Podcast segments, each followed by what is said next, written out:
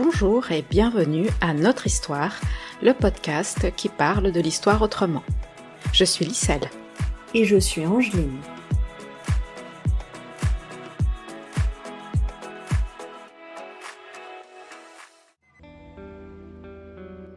Fatima Sissani, Femmes et mémoires des luttes anticoloniales et de l'immigration. Dans cet épisode, nous avons le plaisir de recevoir la réalisatrice Fatima Sissani. La langue de Sahara, en 2011, qui s'intéresse à l'immigration et l'exil à travers le portrait de sa mère, et son premier long métrage. Suivront Les Gracieuses, en 2014, qui montre la sororité de six jeunes femmes de la cité des Mordacs à Champigny-sur-Marne. Le dernier, Résistante, tes cheveux démêlés cachent une guerre de sept ans, sorti en 2017, fait le portrait de trois combattantes du FLN durant la guerre de libération de l'Algérie. Nous apprécions énormément les films de Fatima Sissani et vous recommandons de les voir. Guettez leur passage au cinéma et en attendant de les voir au grand écran, vous pouvez regarder La langue de Zahra en streaming sur Vimeo et emprunter Les Gracieuses et Les Résistantes dans certaines bibliothèques municipales. Si la vôtre ne les a pas encore, nous vous conseillons de lui faire acheter.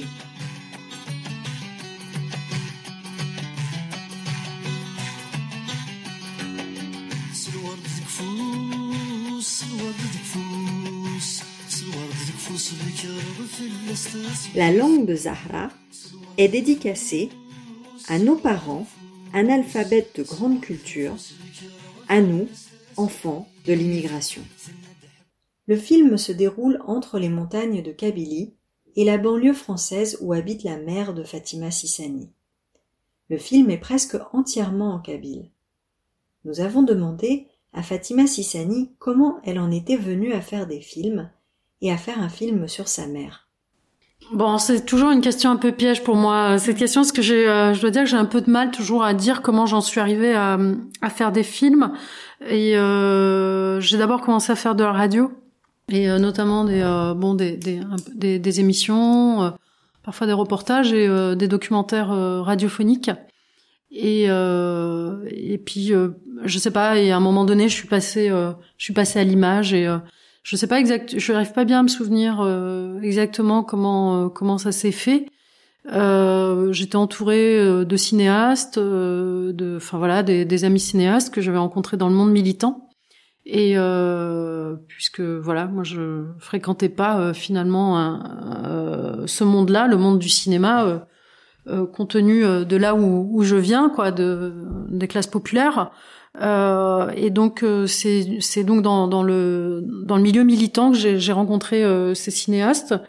Et, et je crois que c'est un peu comme ça, de fil en aiguille, que je me suis dit bah, que je, je pourrais bien faire un film. Et et puis que euh, voilà, j'étais très intéressée par l'histoire de par l'histoire de ma mère et euh, de ce qu'elle de ce qu'elle révélait en termes en termes de euh, en termes de représentation. Et euh, et, et, donc euh, voilà de représentations différentes. Une une femme que moi je me représentais différemment de la société française telle que qu'elle regardait telle qu'elle regardait ma mère. C'est-à-dire euh, voilà dans la société euh, dans la société euh, finalement extérieure à, à, à, je sais pas je sais pas si à l'immigration en tout cas au moins en dehors de la famille c'était une femme illettrée paysanne déracinée comme comme dit ma sœur dans, dans donc dans la langue de Zahra. Et puis à la maison on la regardait enfin en tout cas moi je la voyais quand même comme une femme plutôt érudite. Euh, voilà, porteuse porteuse d'une d'une langue qui confinée à l'excellence et euh, et puis porteuse d'une très grande euh, histoire orale, donc avec aussi euh, beaucoup de beaucoup de poésie.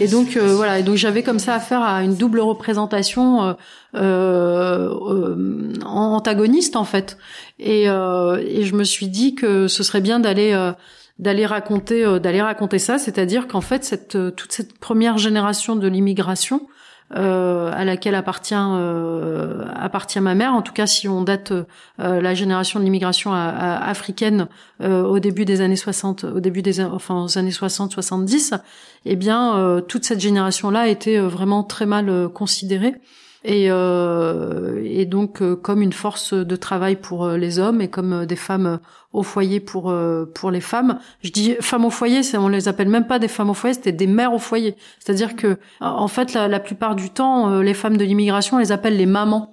Et euh, même dans les quartiers populaires, c'est-à-dire que même les gens qui habitent les quartiers populaires appellent les, les femmes de l'immigration, les appellent les mamans. Et donc même le, le c'est-à-dire que le statut de femme même l'aurait euh, l'aurait euh, l'aurait dénié. Et donc euh, et donc et moi voilà cette cette immigration là et euh, notamment l'immigration kabyle et c'était une immigration qui était vraiment porteuse d'une très, une très grande culture, qui était complètement ignorée pour mille et une raisons qu'on pourrait détailler ici. Et, et donc j'avais envie en fait de rendre hommage à travers l'histoire de ma mère et à travers ma mère, j'avais envie de rendre hommage à cette première génération, à cette première génération de l'immigration. Voilà, c'était pour moi quelque chose d'important. Et finalement, une fois, j'avais écrit, on m'avait demandé d'intervenir dans une conférence, et euh, donc j'avais fait comme ça une communication, et c'était sur la colère. Et euh, je me suis rendu compte en fait que euh, ce film, il est aussi parti d'une colère. Et euh, voilà, d'une colère liée à vraiment à cette, à ce mépris, à ce mépris avec lequel la société française a toujours regardé euh, nos parents. Et donc, euh, du coup, j'ai euh, au fond un peu quand même réglé des comptes avec ce film et, et, voilà et proposé comme j'ai, enfin en tout cas moi c'est toujours c'est toujours sur ce prisme-là que j'ai travaillé, proposer une autre représentation de la réalité et euh, une autre représentation de l'immigration et donc euh, une autre histoire. Donc pas, euh, moi je prétends pas du tout faire l'histoire de, de l'immigration ou de la guerre d'Algérie dans, dans, dans, mes films, mais de proposer une autre histoire. C'est-à-dire que je considère qu'il y a autant d'histoires en fait qu'il y a d'individus et qu'après à l'intérieur de à l'intérieur de ça, évidemment qu'il y a euh, on a bien des choses euh, en, commun. Il y a une histoire commune. Je pense qu'il y a une histoire commune, par exemple, à toute l'immigration africaine et peut-être même à toute l'immigration en général, qu'elle vienne, euh, qu'elle vienne de, qu'elle vienne d'Europe, qu'elle vienne d'Asie, qu'elle vienne d'Amérique du Sud, qu'elle vienne d'Afrique, qui a une histoire commune, c'est qui est celle de l'exil, qui est souvent aussi celle de celle de celle de la pauvreté. Donc voilà, donc dans toutes ces histoires-là, il y a des choses en commun, mais il y a aussi des spécificités qui sont d'abord des spécificités liées à des continents, ensuite des spécificités liées à des pays, et ensuite des spécificités liées à des régions, et ensuite des spécificités euh, liées à des euh, individus. Voilà, donc on va comme ça euh, de spécificité en spécificité, et donc voilà, moi c'est ça que j'avais envie de j'avais envie de raconter, donc et, et c'est pour ça que moi je m'inscris vraiment aussi dans une continuité de tout ce qui a pu se faire euh, sur l'immigration euh, en termes de littérature euh, ou en termes en termes d'image ou, ou, de son. C'est-à-dire qu'il y a des choses qui sont faites donc avant moi qui vont se faire après moi qui se font aussi en même temps que moi et, euh, et que euh, prétendant ne prétendant pas faire l'histoire mais une histoire. Et donc euh, du coup c'est en mettant toutes ces histoires là bout à bout qu'on arrive peut-être à raconter l'histoire voilà. Mais que moi je crois qu'il y a aucun aucun film aucun livre qui peut raconter l'histoire. Mais par contre voilà on, on c'est important de de nous mettre les uns à côté des autres puisque c'est à nous tous et nous toutes qu'on arrive à raconter peut-être une histoire plus ou moins globale.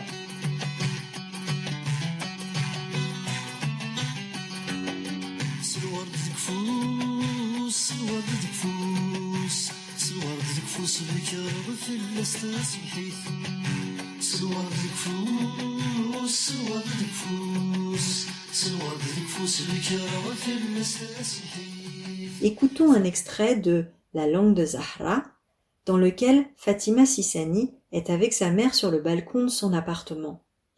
Elle contemple une bouteille d'huile qu'une tante a ramenée de Kabylie. Sa mère se remémore son enfance au champ et avec les animaux, puis en vient la fabrication du beurre par les femmes, qu'elle se met à chanter.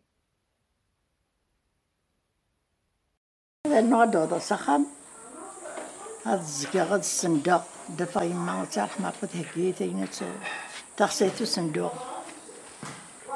سيمي دي يحضر لوان فاروحة مكين ينديغي سندو سنديغي. تخصيتو وتشردو ديا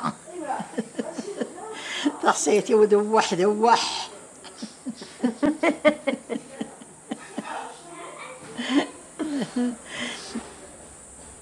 تخصيتي ودوح دوح. تخصيتي ودوح دوح. رسوثو خرخر ذداح رسوثو خرخر ذداح إغي وذي يندو يفروتا ورشتا دس فرحتا ورشتا دس فرح D'abord, ma mère, elle, elle, elle a, euh, elle a euh, un, un, savoir paysan, d'abord. Ma mère était une paysanne. Ma mère était aussi une tisserande. Et, euh, donc aussi un véritable savoir euh, d'artisane. Et donc une vraie connaissance, en arboriculture, en agriculture, en élevage. Et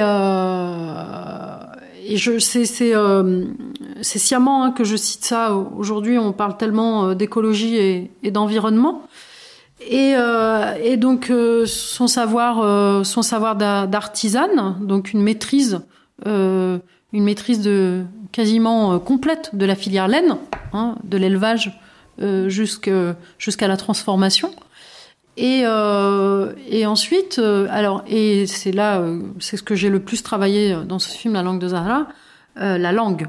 Et, et donc, et c'est important en fait de dire que effectivement, en France, on est dans un mépris des savoirs populaires, puisque finalement, si on regarde le sort qui a été fait aux langues régionales en France, la manière dont ces langues-là ont été niées, enfin interdites, et ensuite niées dans toutes euh, l'historiographie euh, française.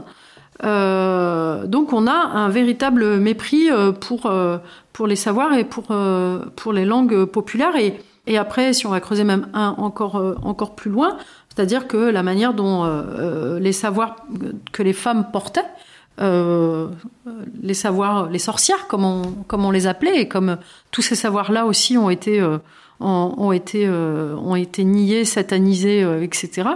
Donc on est euh, vraiment, euh, on est vraiment dans, dans, dans, dans, dans un mépris euh, des dominés. Bon. Et donc, donc pour moi, il y a aussi, moi, ma mère parle une langue extrêmement sophistiquée, la langue kabyle. Donc ma mère ne parle pas le français, ne sait pas lire, ne sait pas écrire. Et mais elle a composé de la poésie orale toute sa vie. c'est quelque chose qui lui a été euh, d'une très très grande d'une très grande aide dans en, en immigration euh, dans, dans, sa vie euh, de femme exilée. Et, et donc la poésie et la langue. Et, la langue extrêmement sophistiquée comme l'a pratiqué mon père et comme l'a pratiqué la plupart la plupart des immigrés de cette génération. Donc une génération mes parents sont nés dans les années 30 en, en Kabylie. Et donc, euh, donc de cette génération et de cette communauté-là, donc euh, comme je viens de le dire, la communauté kabyle. Et euh, mais portée aussi hein, par d'autres par d'autres euh, d'autres peuples d'Afrique. euh, où il y a aussi il y a vraiment une véritable une, une, véritable connaissance maîtrise de la langue de la langue orale. Donc mais en France la poésie c'est c'est d'abord en France la poésie elle a été, euh, elle, euh, la bourgeoisie euh, s'en est accaparée. Et, et, donc, et donc en, France, dans la société, dans la société française, la poésie s'est pratiquée par une certaine classe sociale. Et donc, il y a une impossibilité à reconnaître que des personnes issues des classes populaires puissent avoir une maîtrise de la poésie.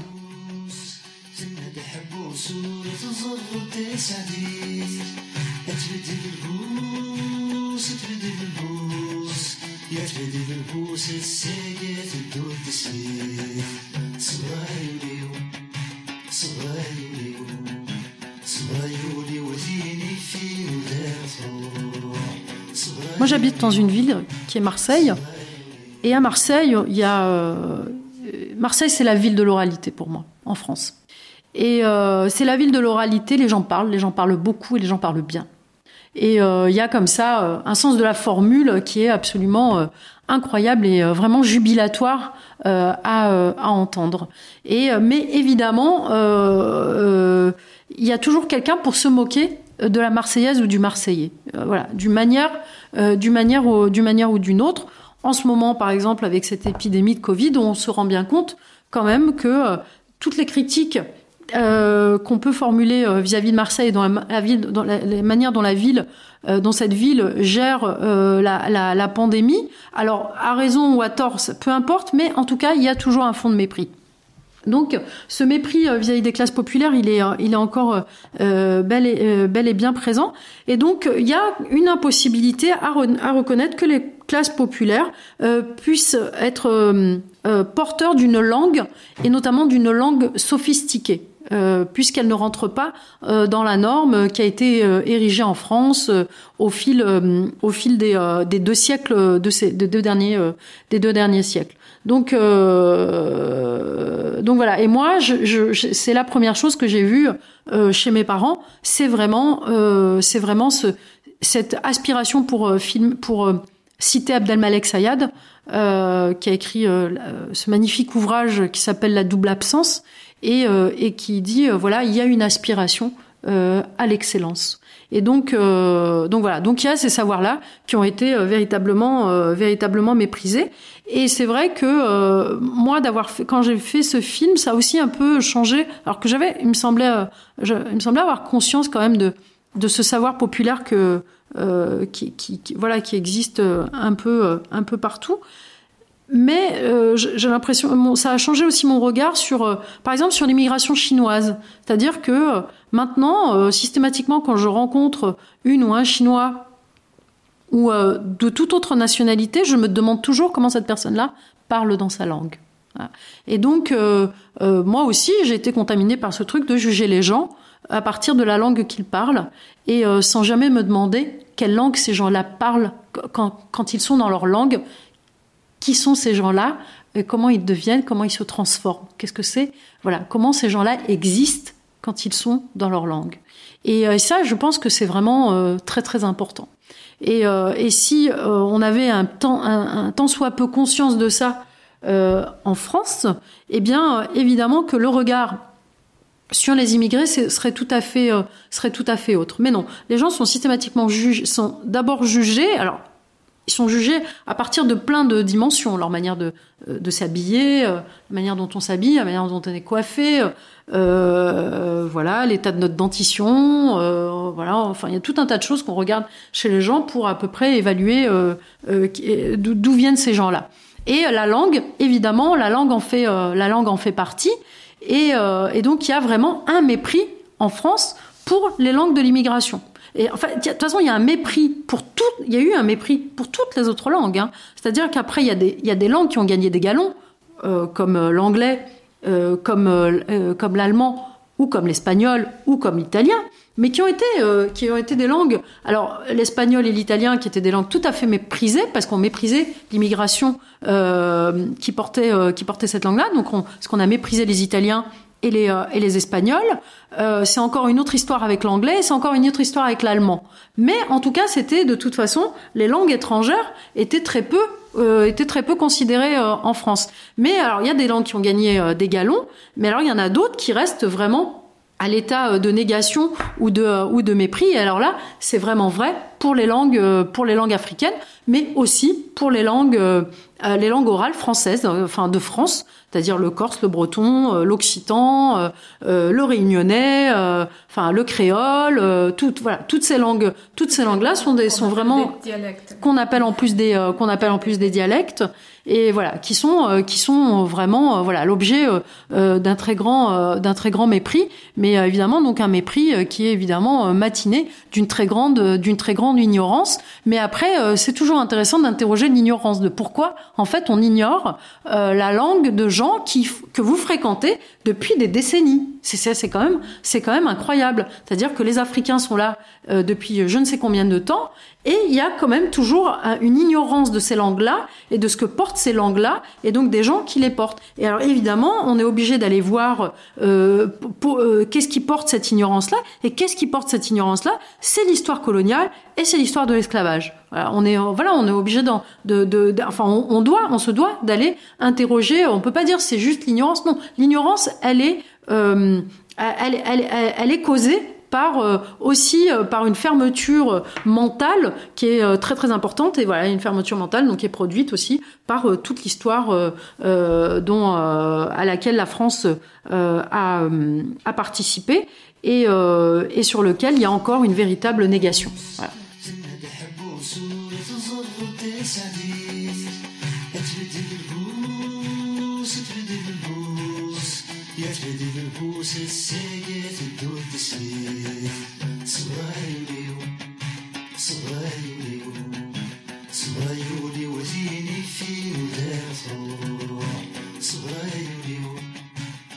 En, ce qui me concerne, moi je suis née en Algérie et euh, donc j'ai grandi. Euh, enfin, on, est parti. Euh, moi j'avais 6 ans quand on a quitté l'Algérie avec ma mère.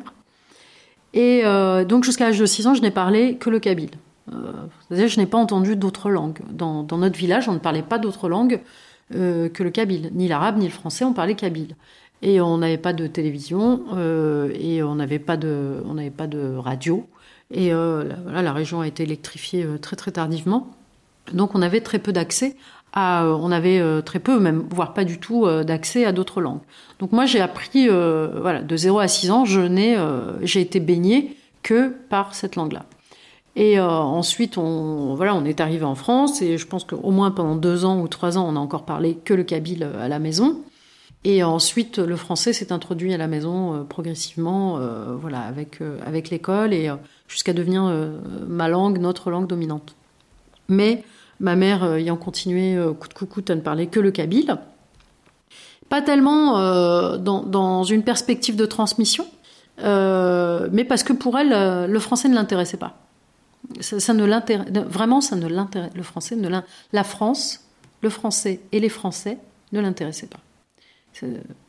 C'était pas, voilà, c'était comme ça. voilà, c'est lié à son histoire. Ma mère était Enfin, je sais même pas si on peut du coup parler d'entre deux en fait, hein, parce que voilà, elle était euh, tellement accaparée, euh, habitée euh, par par la Kabylie pour mille et une raisons, que du coup, aujourd'hui, je me demande si on était dans un entre deux quoi. Et, donc voilà, donc moi j'ai continué à, donc on a continué quand même à beaucoup parler kabyle à la maison. Mais simplement, ce qui a changé au fil du temps, c'est qu'entre nous, avec mes frères et sœurs, on parlait en français. Mon père, parlait très bien le français, donc on parlait beaucoup en français avec lui. Lui nous parlait beaucoup en kabyle, euh, parce que ça restait quand même la langue dans laquelle il était euh, le plus à l'aise.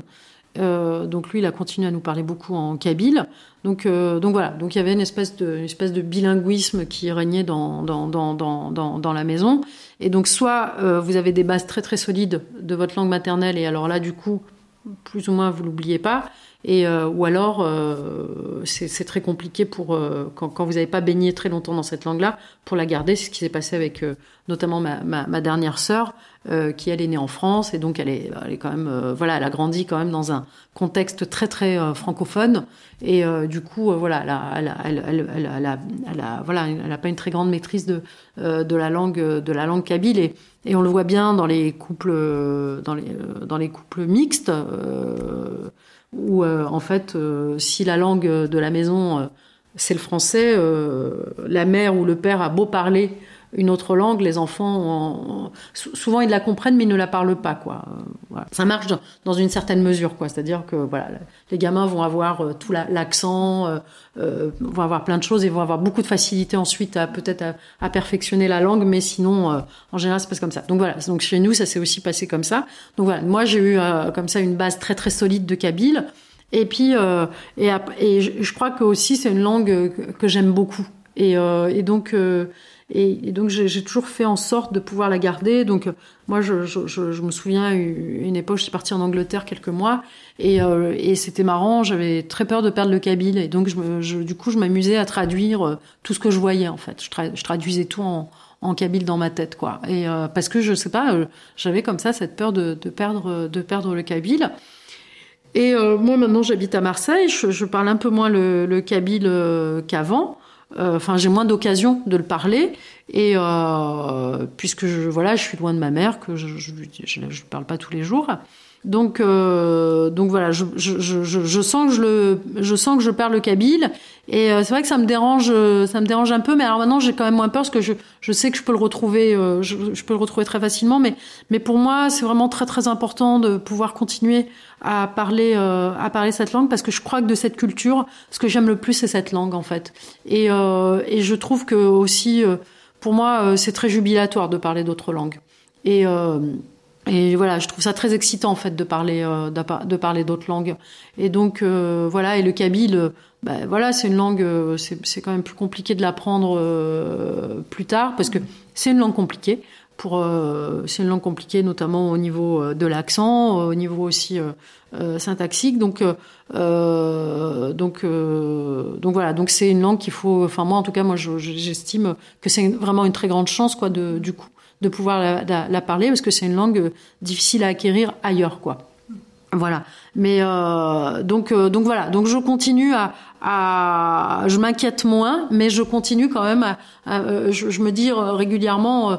voilà, il faut, il faut que je, il faut que je l'entretienne, il faut que je l'entretienne cette, il faut que je l'entretienne cette langue. Et, puis parce que pour moi le, le, le kabyle, c'est aussi quelque chose de très intime et qui est qui me ramène à, à, une relation très intime en fait avec euh, le pays où je suis née et euh, le pays de ma famille. Donc, euh, du coup, oui, c'est important. c'est important pour moi, quoi. C'est quelque chose qui m'est cette langue, mais cette langue m'est extrêmement précieuse.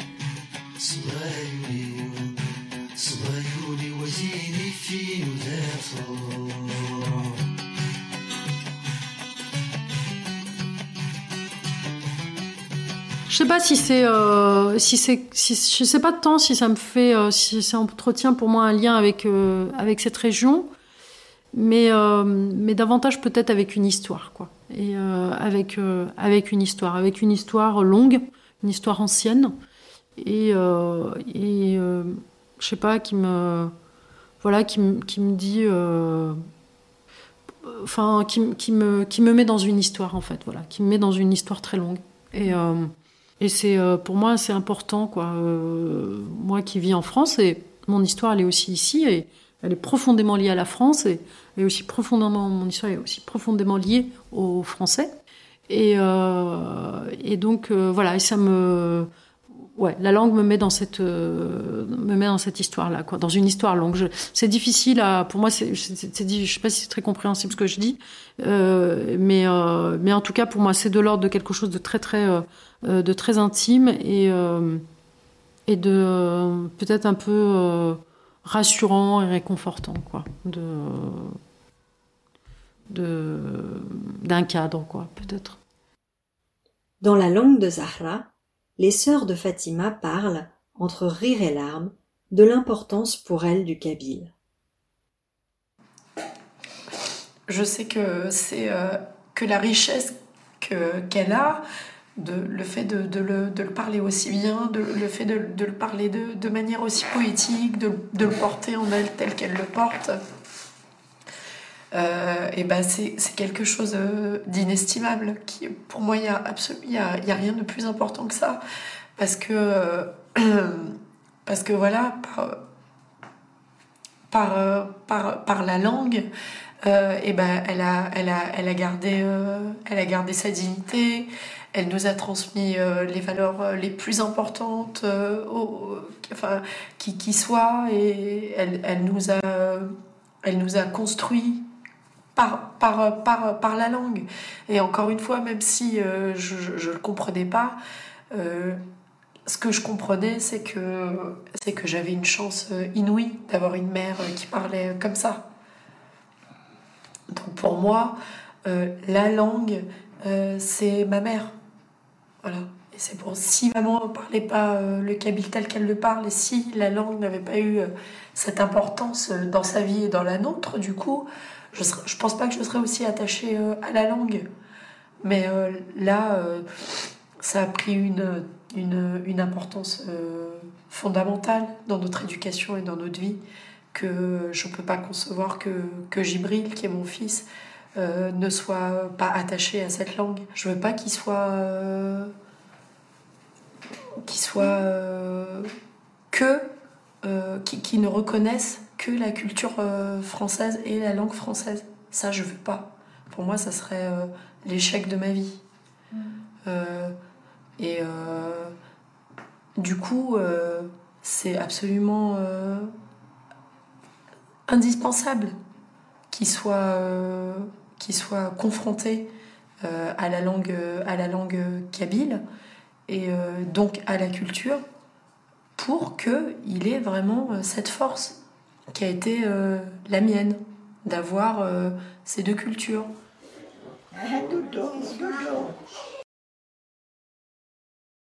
Moi, je, je, je n'éprouve aucune nostalgie euh, euh, par rapport à la Kabylie. Euh, euh voilà, c'est pas du tout une région où je voudrais vivre. J'ai pas envie de vivre en Algérie. Euh, voilà, j'adore ce pays. J'aime énormément les gens qui vivent dans ce pays. enfin voilà, je peux faire une généralité comme ça, même s'il y a aussi tout un tas de cons là-bas. Mais mais je n'éprouve aucune je n'éprouve aucune nostalgie. Euh, la nostalgie, c'est ma mère, quoi. Ma mère, c'est ma mère qui l'éprouve et c'est vraiment lié à son histoire. moi, je suis arrivée à l'âge de 6 ans, euh, donc euh, moi, j'ai quasiment aucun souvenir de, de avant 6 ans. Et euh, je ne me souviens même pas du départ d'Algérie. Donc voilà, je, crois qu'on parle, on peut parler d'amnésie traumatique, voilà, dans une certaine, dans une certaine mesure. Euh, je, je pense que euh, moi, je ne vis pas l'exil de la même manière que ma mère. Euh, pour moi, euh, l'entre-deux, il est euh, tout à fait jubilatoire. Et voilà, pour moi, alors ça n'a évidemment pas toujours été le cas, puisque on nous a toujours renvoyé notre biculturalité à quelque chose de très négatif en France. Et euh, voilà, on a, moi j'ai subi du racisme. Euh, ça a été dur parce que voilà, parce qu'on était pauvres, etc. Donc euh, donc euh, voilà, de ce point de vue-là, c'était pas facile de venir de l'immigration. Mais plus tard, moi j'ai l'impression d'avoir réussi vraiment à transformer ça et à en faire quelque chose de vraiment heureux. Et moi je suis profondément heureuse de ce que je suis quoi c'est-à-dire euh, à la fois euh, de venir d'Algérie et en même temps de venir d'ici d'être d'ici quoi et d'être ici et euh, de comme ça de naviguer comme ça alors même si je, je, crois qu'au français et la France et la culture française c'est probablement un peu ma culture dominante mais je suis quand même contente de cette navigation. Elle me permet vraiment beaucoup de choses. Et, et elle me permet un accès à vraiment des mondes très différents. Et euh, parce que moi, j'ai tellement travaillé cette histoire-là que euh, que du coup, euh, j'ai l'impression que quand je suis face à un ou une immigrée, j'ai tout à fait conscience de ce que je ne comprends pas. Et et donc je pense que c'est déjà beaucoup. Et donc j'ai conscience de ce qui ne m'est pas accessible. Et et j'ai aussi et, et, ça me permet aussi, euh, et du coup cela me permet un accès à l'autre. Et, euh, et, alors après, quand j'ai en plus affaire à des immigrés qui viennent de chez moi, de, de chez moi, parce que et c'est vrai que pour moi la France, je ne dis jamais chez moi pour la France, étrangement, euh, alors que c'est quand même bien chez moi ici, parce que je, je enfin voilà, je m'imagine pas euh, vivre ailleurs qu'en France, ou même si je devais partir de France, je sais que c'est un endroit où je voudrais toujours revenir.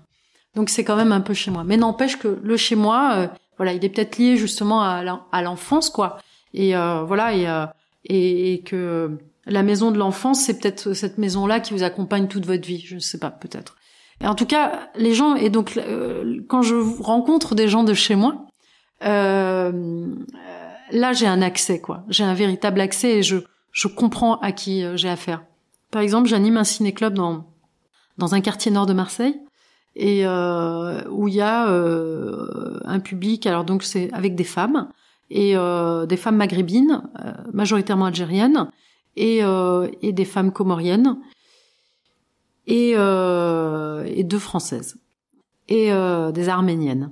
Voilà. Mais là aussi, l'histoire de l'immigration, elle, elle, elle, me fait percevoir quelque chose de ces deux arméniennes euh, qui sont arrivées après, euh, dont la famille est arrivée après génocide arménien, est arrivée à Marseille après génocide arménien. Et, euh, et donc, et donc j'anime ce ciné-club et je montre des films très différents. Et, et je sais toujours à quel endroit les femmes ne comprennent plus le film. Et donc j'interviens en disant, vous vous souvenez, là il s'est passé ça, ça. Et en général, ça rate jamais. Ou des fois, je vois, je sais qui parmi les femmes en fonction de leur niveau de français. Je sais là où il y en a une qui va pas piger parce que je connais son niveau de français et donc je vais et comme ça je lui explique en kabyle quand elle parle le kabyle, je lui explique le film euh, un peu la séquence ou quoi. Et euh, euh, donc a voilà moi m'a m'a conduite à totalement déritualiser la séance de cinéma et à la faire autrement, c'est-à-dire pas forcément dans un silence absolu, et euh, et de euh, d'avoir pleinement conscience que ces femmes-là ne lisent pas le français.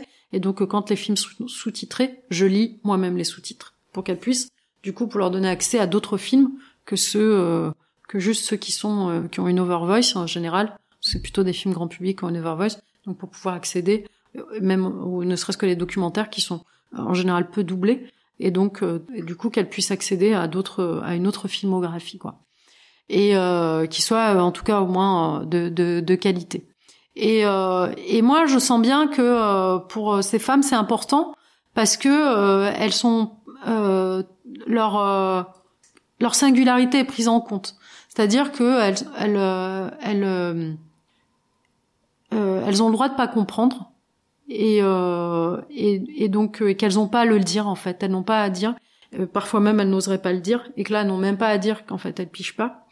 Et, euh, et que voilà moi je prends en fait je prends les devants et je sais là où là où ça se passe. Et euh, je crois qu'il y a quelque chose du coup de très confortable pour elle et, euh, du coup d'un accès d'un nouvel accès euh, en fait à, à, au cinéma quoi.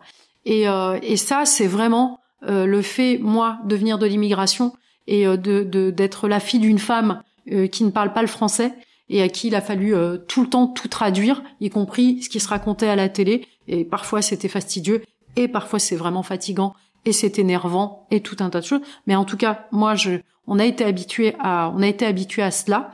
Et, euh, et donc, et systématiquement, quand je suis avec des gens qui ne parlent pas le français, j'ai cette habitude de tout traduire de ce qui se dit, parce que je crois savoir profondément ce que ça veut dire de ne pas maîtriser une langue, et du coup d'être coupé du monde extérieur quand on ne parle pas une langue.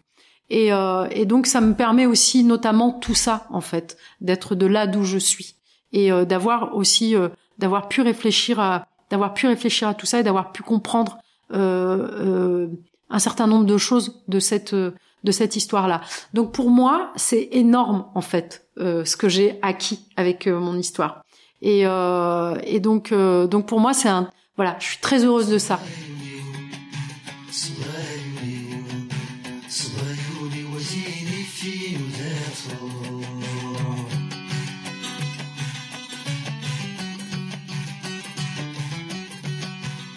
Pour ma mère, c'est autre chose. Ma mère, l'immigration est une tragédie. Est une tragédie. Elle n'est pas autre chose. Il y a, je crois, je sais pas s'il y a quelque chose d'heureux dans l'histoire de ma mère et dans son histoire liée à l'immigration. Je suis pas très sûre. Et, euh, et donc, euh, c'est totalement tragique. Et c'est tragique pour la plupart d'entre elles et d'entre eux. Et ce qui est tragique, euh, et ce tragique-là, il est, il est lié à la manière dont ils ont et elles ont été reçues dans ce pays et avec la manière dont toute l'histoire d'où ils viennent et notamment pour les Algériens et les Algériens, l'histoire coloniale et la guerre d'Algérie, dont cette histoire-là a été complètement niée.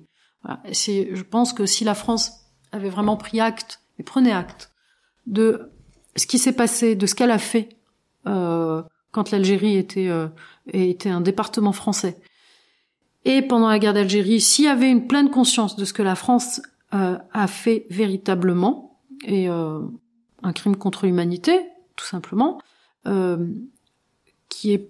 Alors, il y a des débats là-dessus, qui est peut-être même à, à l'échelle du génocide.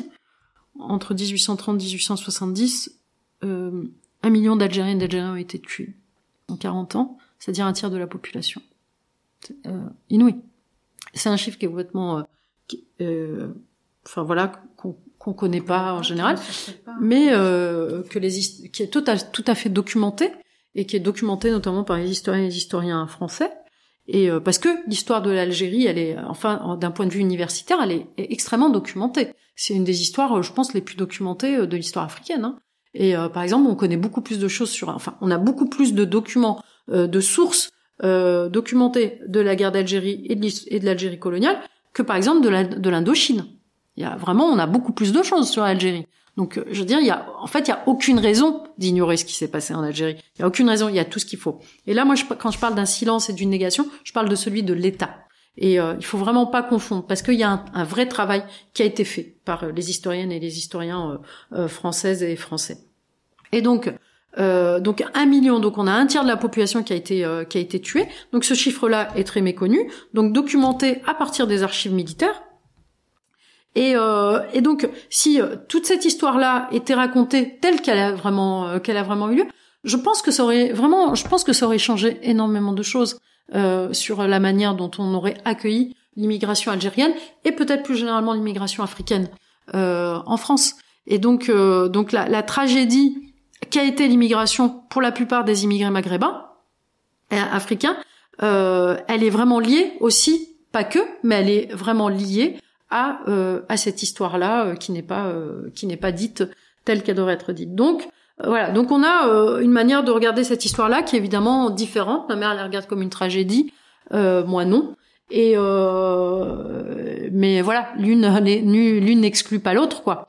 Et euh, on a, euh, bah voilà, on est des, des générations différentes. Euh, et, et donc voilà, cette histoire-là, on la regarde, on la regarde, on la regarde différemment.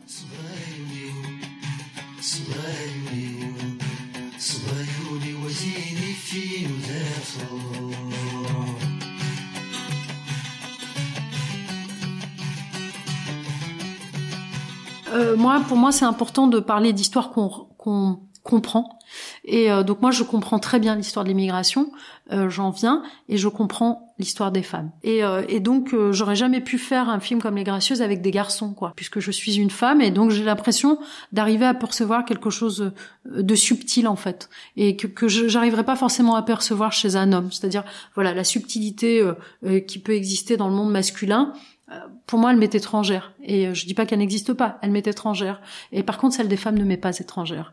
Et donc, euh, donc de la même manière que quand je suis face à une femme kabyle, j'ai l'impression d'en comprendre quelque chose. J'ai l'impression que quand je suis face à une femme, il y a, même si je ne comprends pas toutes les dimensions euh, de son histoire, en tout cas, il y a une dimension que je comprends, c'est celui euh, d'appartenir au même genre sexuel.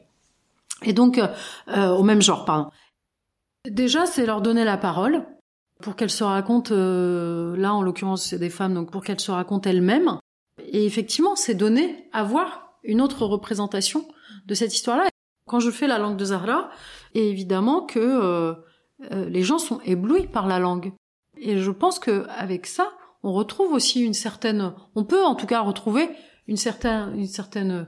Moi, j'aime pas tellement le mot fierté, mais en tout cas au moins une certaine joie euh, ou jubilation de venir de, de venir de cette histoire-là. C'est redonner, voilà, euh, une dimension très noble à, à, à ces, à ces personnes-là pour la langue de Zahra. Et euh, pour les gracieuses, euh, c'est oui, c'est aussi euh, donner à, à regarder, à regarder sa propre histoire racontée et, et finalement un peu sublimée, mais en fait, je dirais même que c'est presque de montrer que cette histoire-là, elle peut être racontée, en fait. Elle peut être racontée par les personnes elles-mêmes.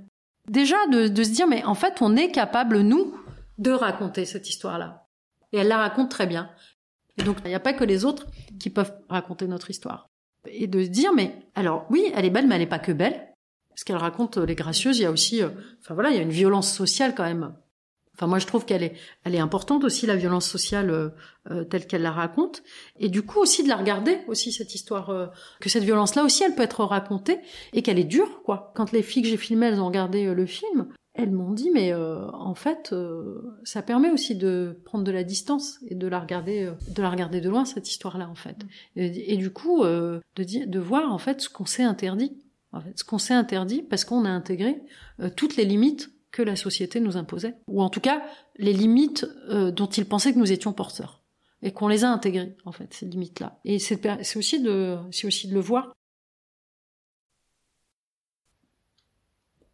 Les Gracieuses. Extrait. Mais même, de toute façon, même nous, en tant que, voilà, par exemple, euh, futurs parents, euh, Inch'Allah, tu vois, euh, moi, personnellement, j'ai peur de donner un, prénom trop arabe, en fait, à mon enfant, par peur qu'il soit jugé par rapport à son prénom, ou qu'il soit... En fait, avec tout, avec tous, tous les, les, enfants qui sont nés là il y a récemment, et eh ben, je me suis rendu compte qu'ils ont plus euh, les prénoms de chez nous. Il y a des nouveaux prénoms à la mode. Et, je me suis dit, si on continue comme ça, et eh ben dans 10 ans, 20 ans, nos, enfants vont, vont, avoir les noms. Euh, ils vont, ils vont plus, ils vont, on va perdre nos prénoms. Et je trouve ça vraiment dommage en fait. Et que moi, je pensais vraiment comme ça.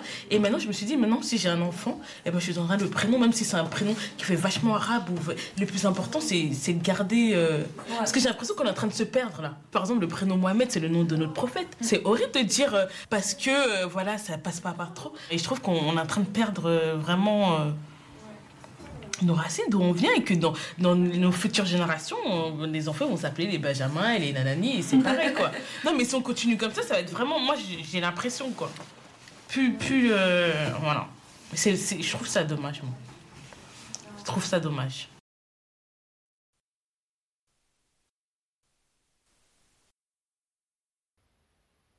Fatima Sissani. Et après, ça, je dirais que ça vient après.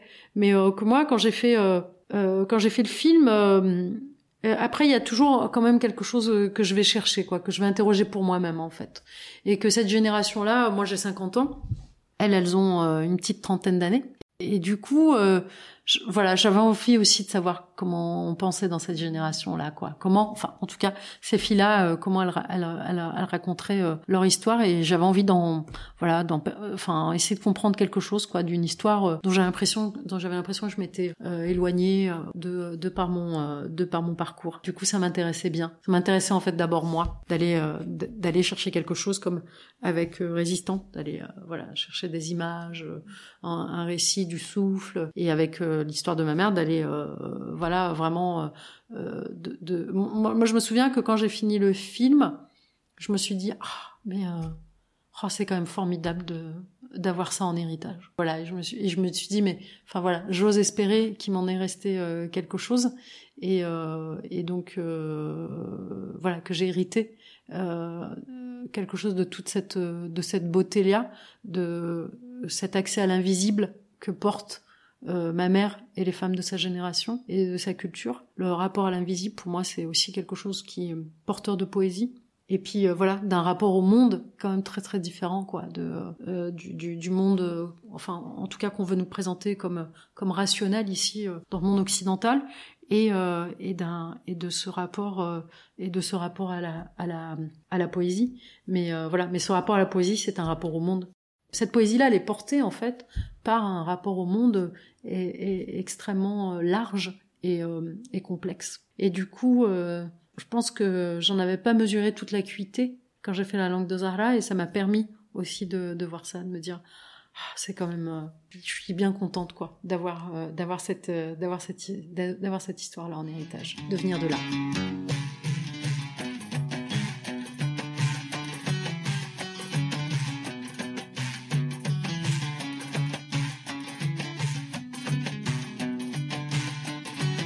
Je viens d'une culture où il y a une, quand même de la non-mixité euh, de genre. Voilà, les femmes sont à part des hommes. Et donc moi, j'étais toujours entourée par, euh, des femmes. Et euh, il y a beaucoup de femmes dans ma famille. On est huit, il y a deux garçons, six filles. Et donc, moi, j'adore les femmes.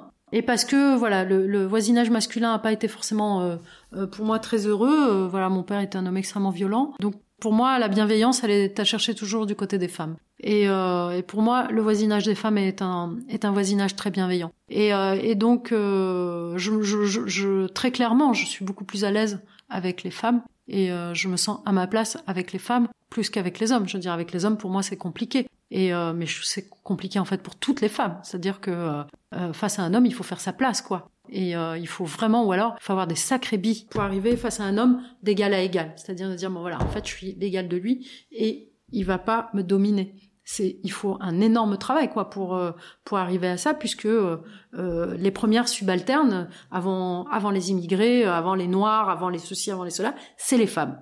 Donc voilà, donc du coup avec les femmes au moins moi j'ai pas ce problème là et vraiment j'ai un amour profond, j'ai un amour profond pour les femmes. Du coup voilà, j'ai toujours filmé que des femmes, je continue en fait à filmer que des femmes et euh, j'en ai pas forcément eu conscience au début. Maintenant, j'en ai pleinement conscience et maintenant, c'est vraiment un parti pris et qui a aussi un parti pris féministe.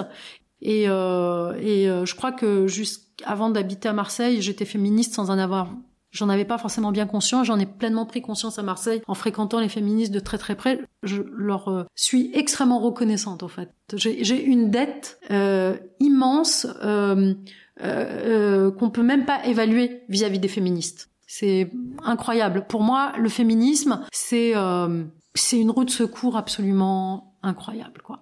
De fréquenter les féministes, ça m'a permis de comprendre ce que c'était la sororité. Ça m'a permis de pleinement comprendre la bienveillance vis-à-vis des femmes. Et euh, l'autre jour, j'ai entendu euh, Alice Coffin, euh, qui a écrit Le génie lesbien, et qui racontait qu'elle ne critiquait jamais Anne Hidalgo, qui lui fait quand même la vie dure, et c'est un euphémisme, à la mairie de Paris, qu'elle ne la critique pas parce que c'est une femme. Et moi, je dis respect. Je trouve ça, mais je trouve ça magnifique, quoi. Je trouve ça magnifique parce que les femmes sont opprimées et donc, on ne rajoute pas de l'oppression à l'oppression. Et donc, euh, et moi, c'est aussi ça que je travaille dans ce ciné-club avec les femmes, où je vois bien que euh, vraiment il y a une très grande sévérité vis-à-vis des femmes et qu'elles sont toujours vraiment, elles, on leur jette toujours la pierre et euh, notamment les femmes en premier. Et moi, c'est ça que je travaille avec les femmes avec qui je suis dans, avec qui que je reçois dans ce ciné-club, c'est de dire mais en fait c'est pas possible, c'est pas possible qu'on soit pas solidaires les unes des autres parce que sinon on va jamais s'en sortir. Et, et les seules qui peuvent se solidariser des femmes, c'est les femmes.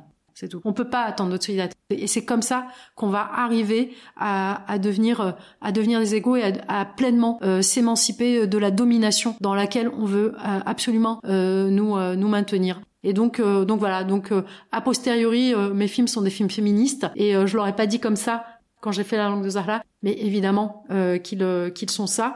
Et moi je enfin je, je, je, suis de plus en plus euh, je suis plus en plus féministe et donc voilà je, je sais pas si c'est la fin de l'entretien mais en tout cas ça me je suis contente de finir euh, en tout cas euh, par cette ode aux féministes et voilà cet hommage et cette déclaration d'amour pour les femmes et, et les féministes. nous remercions infiniment la réalisatrice Fatima Sissani d'avoir accepté de nous parler. La musique que nous avons entendue vient d'une très belle chanson de l'artiste et avocat de l'identité berbère Lounis Eit Meglet, dont vous trouverez la référence sur le résumé de cet épisode. Dans notre deuxième épisode consacré à Fatima Sissani, vous en apprendrez plus sur son film Les résistantes et la guerre d'Algérie. Merci à nos auditrices et auditeurs pour votre écoute. N'hésitez pas à nous contacter sur nos pages Facebook ou Instagram pour participer à notre histoire. Nous vous quittons sur un dernier extrait de la langue de Zahra, dans lequel Fatima Sissani demande à sa mère où elle voudrait être enterrée. Et elle répond Dans mon pays. Vous seriez capable de m'enterrer pour me garder à côté de vous. Un jour, j'ai demandé à Samira ce qu'elle ferait si je mourrais, et elle a dit qu'elle pleurerait, pleurerait sans cesse, puis elle apporterait des fleurs. Vous m'apporterez des fleurs chaque matin, je n'ai pas besoin de fleurs. C'est dans mon pays que je veux être enterré. Je veux être enterré dans mon pays, enterré sur ma terre, la terre que j'ai travaillée de mes mains, la terre où je suis né. Je retournerai, d'où je viens, je retournerai.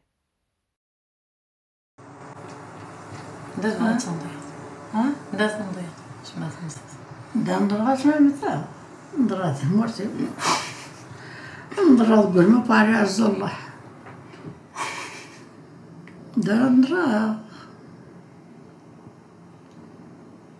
عاد تنضيض دقيقة تستخدم مم ولا شي ضربهم كان داك السنة الناس مم تغشات خدمة انك ما موثو بلوغ بلوغ بلوغ ابرا من هو غير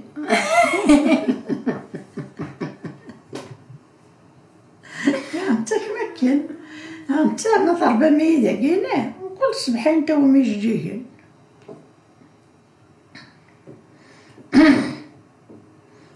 واش غير جي اش عرضي تمورس مرتي هو نضرو نضرو هادي مرتاو نضرو هاد كوكيريو كوكيري قاع تبا كوكيري ديك الدروره غراقبرة نسكتيها أدوار غردي